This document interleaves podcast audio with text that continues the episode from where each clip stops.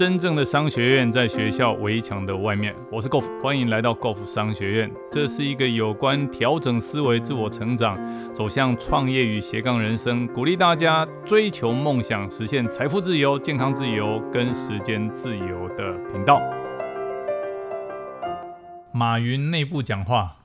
今天为大家带来这本书的导读。这个导读呢，是冠旗兵法推广中心主任黄继平黄主任。他写的有关这本书的导读，教我们如何读懂、读通这本书，等于是用一个最高的角度俯视这本书里面的内容。一些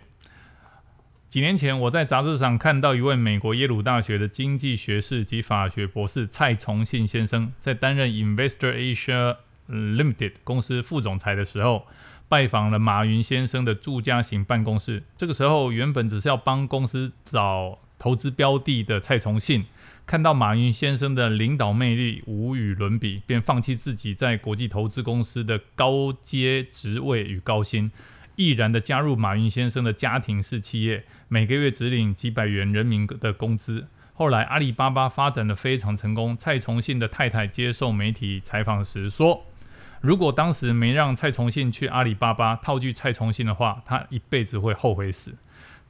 蔡崇信是一位出生于台湾的香港永久居民。他不仅长得非常英俊潇洒，还是一位拥有美国律师执照的法学博士。但是，为何愿意屈就于老二的地位，而效劳于长相跟学历都不如他的马云先生？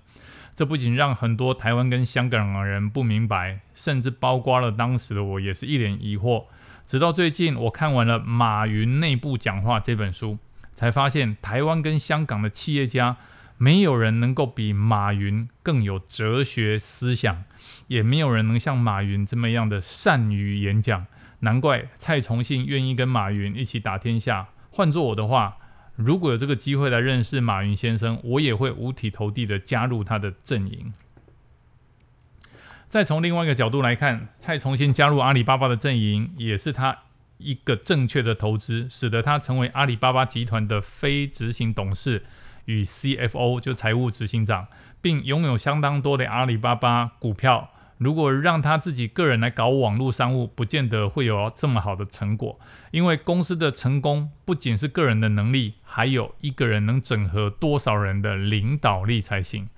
一个伟大的领导者必然有一个异于常人的哲学思想，才能说服众人愿意跟随他的理想来前往冒险。毛泽东就是比其他的同志有哲学思想，而且善于演讲，才会让党内的各个同志臣服于其下。甚至曾是毛泽东领导上司的周恩来也甘于甘愿居于其下。周恩来一表人才，又曾经留学日本、法国、德国，但他就是觉得自己的能力不足以带领中共统一中国，因此一生毫无怨悔的辅佐。啊，领导力比他更强的毛泽东，在回顾秦汉时期，萧何、曹参都曾经是刘邦的上司，张良的学问也好过刘邦甚多，但为何他们都愿意臣服于刘邦？我想其中一个重要的原因，就是因为刘邦善于说服人，也就是他的脑筋动得比别人快，想到别人一时都想不到的东西，其他人自然而然就对他心服口服。这种想到别人一时想不到的东西，相当于是一种哲学思想，也就是从逆向来思考问题，以致想到一般人从正面思考所想不到的关键点。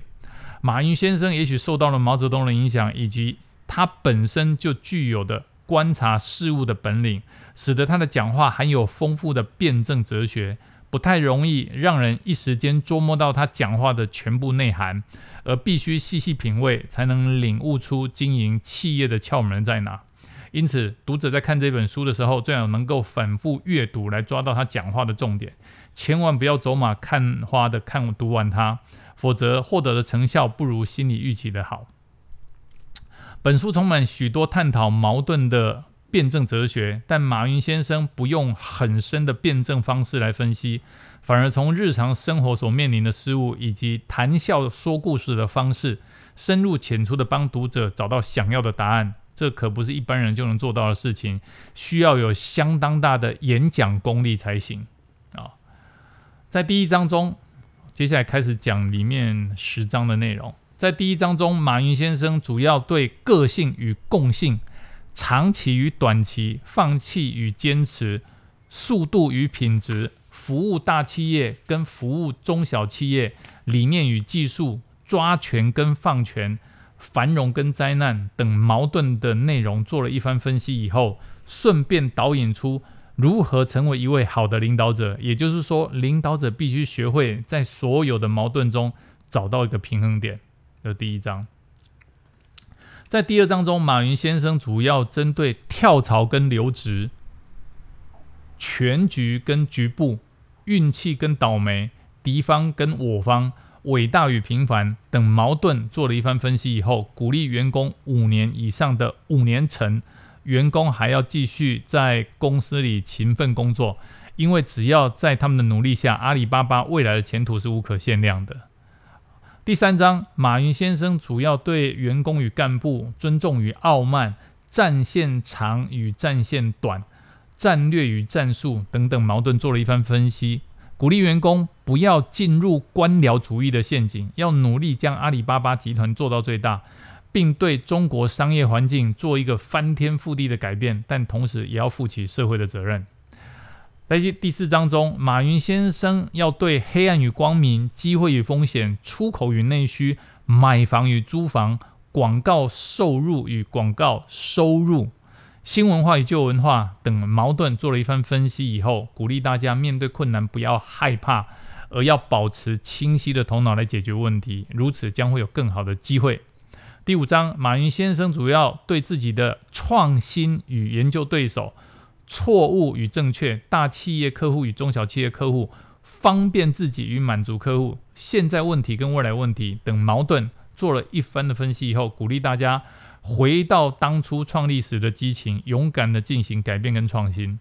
在第六章，马云先生主要针对国家、真实国家与虚拟国家、人多与人少、成功与失败、传统与现在等等矛盾，做了一番分析以后，说明。电子商务未来会成为商业的主流模式。在第七章，马云先生主要针对竞争与合作、赚钱跟回馈、垄断与放开、激情与情绪等矛盾做了分析以后，鼓励员工一起工作，将阿里巴巴变成全世界最伟大的公司。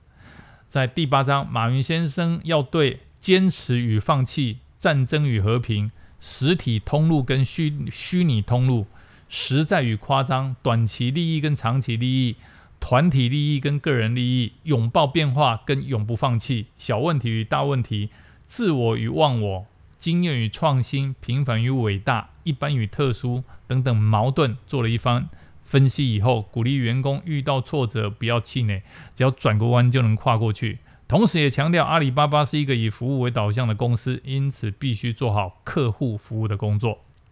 在第九章中，马云先生要对创造概念与创造价值、赚钱跟不赔钱、制度与弹性、职业经理人与领导、运气与努力、打长期与打短期等矛盾做了一番分析以后，希望全体员工要找出自己公司的使命、价值观，以及建立起自己公司的长久文化。在第十章，马云先生主要对尊重对手与学习对手。新的商业文明与旧的商业文明等等矛盾做了一番分析以后，鼓励员工不断朝梦想推进，如此才能在公司工作长长久久。马云先生是一位直肠子，有话就直说，从不怕会得罪人，使得有些人不太喜欢他。但是他所讲的话又有一番内涵，往往引起很多人对他的痴迷。举个例子，马云有一次来台湾开会，发现一群企业大佬都在谈创新。让他感到很惊讶，所以马云告诉朋友说：“我看台湾没希望了。假如七八十岁的人还在谈创新，就表示他们不相信年轻人比他们更会创新。他们应该做的是尽力去帮助年轻人创新圆梦，而不是自己在那边谈创新。”马云先生的这番话自然引起台湾正反两派的激烈辩论，但我相信他这一番话必会引起台湾企业的深切反省。这本书还有很多谈论有关于台湾的企业经营，读者可以用心去品味其中的奥妙所在。本书充满了一个大战略的思想，这是中国企业的特色，也是台湾与香港企业所最缺少的东西。因此，我选这本书作为冠企文化推广成功系列书籍，主要是希望台湾跟香港的读者能够借这本书来学习大陆企业的优点，将眼光放得长远一点。大陆企业现在要讲的就是这本书的精髓：马云如何激励大陆企业？有一个特色是领导者。领导人很善于激励人心，这应该是从毛泽东时代所留下来的遗产，也是解放军打败国军一个重要的武器。领导者很善于激励人心。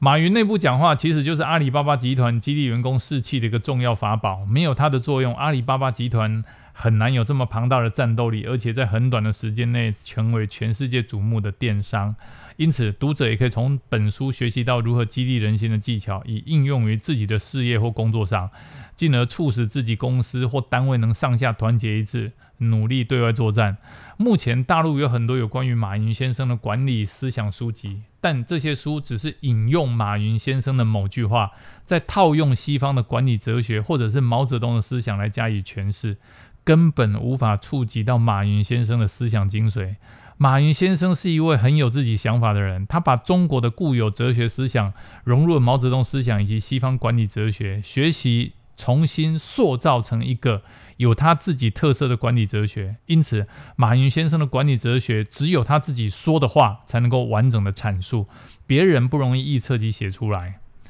马云先生常常在世界著名大学，像哈佛大学 （Stanford）、然后北京大学、首尔大学等国际论坛上演讲，由此由此可以看得出他的演讲功力及哲学的造诣。马云先生的一些对外演讲，也许读者可以在网络上搜搜寻到一部分，但是马云先生在阿里巴巴集团的内部演讲。非常不容易在网络上获得，尤其有系统的整理出来。幸运的，阿里巴巴集团不吝啬自己的成功秘密，特地将马云先生的内部演讲透过本书的出版公诸于世。其主要目的是希望能够给许多企业或个人当做一个励志学习的参考书籍。本书是以马云先生在阿里巴巴创投创设的湖畔学院集团的内部会议、集团的内外活动所截录下来的演讲稿。原汁原味，非常的珍贵。如果读者能将此书的思想精髓融合到自己过去所学的管理思想，进一步消化吸收，而成为自己特有的管理思想，想必对读者而后的训练与成长有很大的帮助。另外，读者如果能够从马云先生的演讲内容里学习到他对问题的分析能力跟辩证方法，应该有帮助于读者未来遇到复杂跟困难的问题的时候的解决能力。好，最后本人希望本书能够给读者带来不一样的人生观，永远充满朝气，人生也无限的美好。我觉得这个黄继平，好，这位推广中心主任，冠旗兵法中心，他在这个导读里面非常清楚的告诉我们，他说一个优秀的领导者，他举毛泽东为例。啊，也举马云为例，他说他真正优秀的不是只有企业管理，不是电子商务，不是行销，而是他的哲学思考。第二个，马云成功原因是他非常善于演讲，跟毛泽东一模一样。我我觉得也不是用煽动或者蛊惑人心，而是他真的能够透过非常强而有力的语言去做激励式的演讲，让一群人相信这个方向是对的。我觉得那是一种哲学的思理跟口才的表达，真的这个。哲学思理强、口才表达强的人就得天下。从毛泽东跟马云的身上，真的看到一模一样。那另外这一点我也觉得很好玩，因为马云讲话真的很直。他看到台湾人在谈创新，他说台湾没希望了。七八十岁的领导者在谈创新，表示这些七八十岁的领导长辈不相信年轻人。这一点真的点出来，让我们去思考说，有些时候我们在强调我们的想法，有些时候当我们在批判我们的组织伙伴的时候，我们应该认真的思考。当我们已经是这么优秀的领导者，我们却无法授权、无法相信我们组织伙伴的时候，难怪组织伙伴起不来。其实有些时候，马云的领导风格真的很值得我们去学习，很值得我们去思考。那接下来这本书，他讲的非常非常的让我非常的认同。很多书呢，很有可能是整理马云的某几段话，结合西方的管理思想哦，然后或者结合中国的哲学思考。然后写出他的思维逻辑，但是这本书其实马云的演讲风格，我们常常在网络上听到马云某些片段的演讲，他的很多起承转合很值得我们去思考，不是只有抓他几句话去断章取义。所以我觉得这本书接下来非常值得大家很认真去念，而且应该是原汁原味把它读出来。那我未来会为大家陆陆续续的整理整理这本书的很多很重要的马云在各个不同时期的讲话。那希望大家好，我们能够一起成长，一起收获。今天的分享到这里，暂时告一个段落。如果你喜欢我们的节目，欢迎订阅分享。如果你对于我们的内容有任何的问题，欢迎留言，我们一起讨论，共同成长。假设你对于如何创业、如何斜杠人生、如何增加额外的收入，想知道更清楚、更具体的做法，欢迎点击下方的链接并填写表单，我们会尽快的与您联络。今天的节目到这边告个段落，我们下次再见，拜拜。